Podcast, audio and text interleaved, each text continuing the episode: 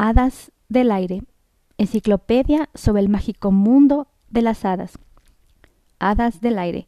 En tiempos muy antiguos, cuando las hadas moraban en las colinas huecas, había entre ellas un grupo que se distinguía del resto por su carácter alegre. Inquietas sobrevolaban con las mariposas y las aves los jardines más perfumados.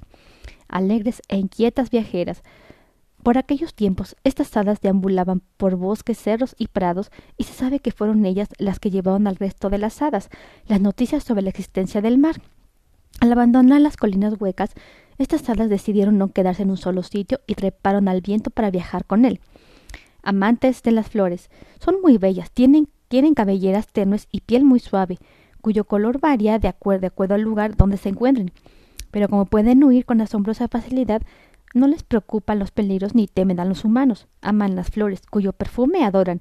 Son en extremo sensibles a los aromas, y es por eso que suelen pasar largo tiempo entre las rosas, los jazmines y las madreselvas, y rara vez resisten la tentación de posarse sobre algún jardín florido. Los silfos. Estas bellas hadas azules vuelan en bandadas como los pájaros, por eso muchas veces las confunde con gaviotas.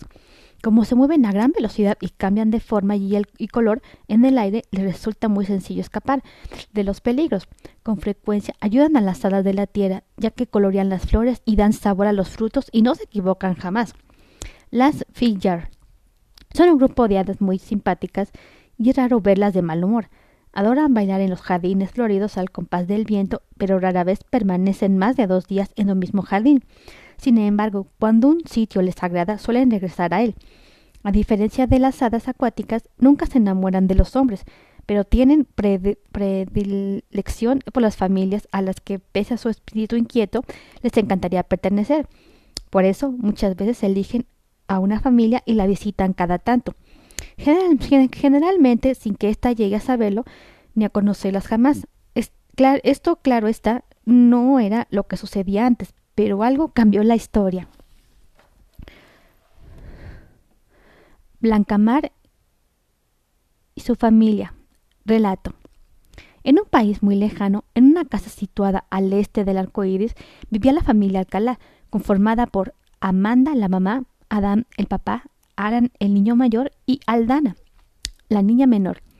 Era primavera y unas haditas del, aire revoloteaban entre las rosas del jardín, cuando de pronto una sombra peluda oscureció la tarde. ¡Miau! dijo la sombra, y entonces al levantar la vista lo vieron. Era don Botas, el gato de la familia, que acechaba cerca del nogal.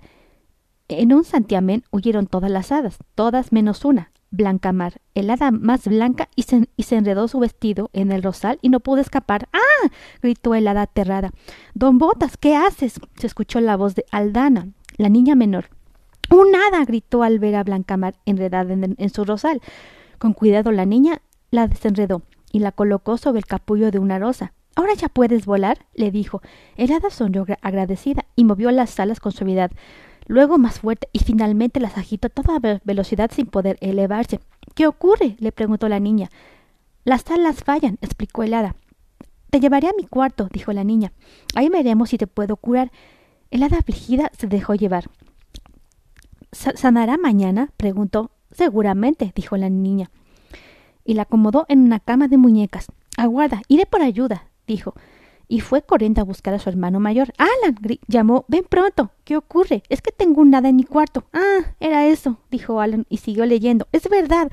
Sí, claro, yo tengo un dragón en la sala. Ven, dijo la niña jalándolo del brazo. Bien, pero no empujes, protestó el muchacho. Alan abrió los ojos como platos grandes y redondos cuando, la vio. ¿Qué es eso? preguntó tartamudeó. Blancamar jamás fallaba, dijo el hada a modo de presentación. Llamemos a mamá dijo Alan cuando reaccionó. Esa tarde la familia Alcalá en, en pleno se reunió en el cuarto de Aldana para ayudar. Tiene una herida, dijo finalmente la mamá al revistarla con cuidado. Papá, pidió Alan. Tú eres médico, cúrala, por favor. No puedo, dijo el padre. No sé sanar a las de hada.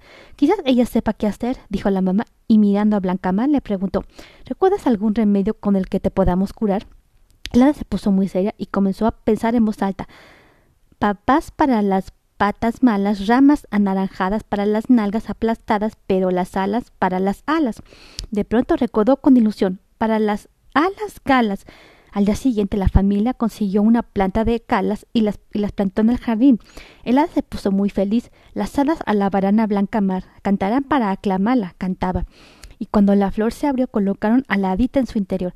Ella aspiró el perfume tres veces, movió las alas y se elevó. Muchas gracias, dijo a todos. Puedes volar, festejó la niña. Y hablas con, con todas las letras, dijo Alan.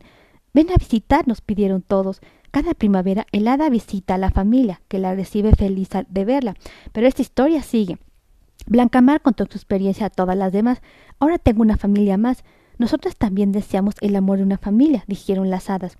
Desde aquel día las hadas del aire visitan a una familia que les guste y cuando escuchan algún deseo lo hacen realidad. Por eso, niñas, estén atentas.